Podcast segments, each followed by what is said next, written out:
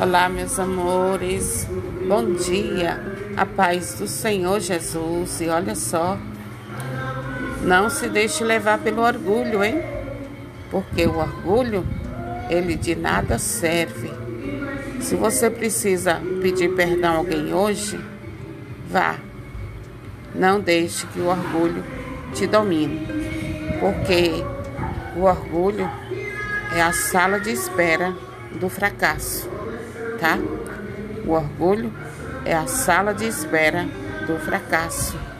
Então, se você tiver que ir a alguém hoje, vá.